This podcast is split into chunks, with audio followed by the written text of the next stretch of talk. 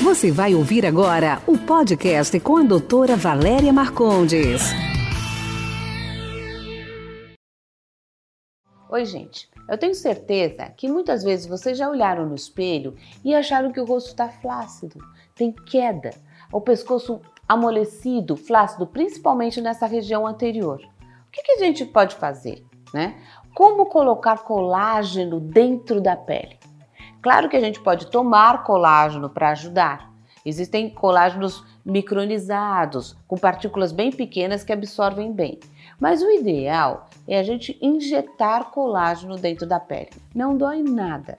São aplicações bem delicadas, com instrumentos bem delicados, que a gente coloca colágeno nessa região posterior para ancorar o seu rosto né? Então, desse jeito, você não fica com o rosto volumizado, você não fica gorda e ancora. O que mais a gente pode fazer? Existe uma união de tratamentos para que você tenha uma, um resultado muito melhor.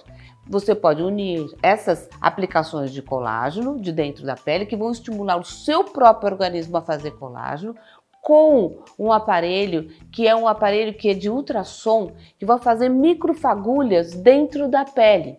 Esse ultrassom ele pode ir na, na profundidade, no, na superfície e também no colágeno, na parte média da pele. A gente regula e com isso, da união nessas duas coisas, você melhora muito o seu contorno e a região do seu pescoço.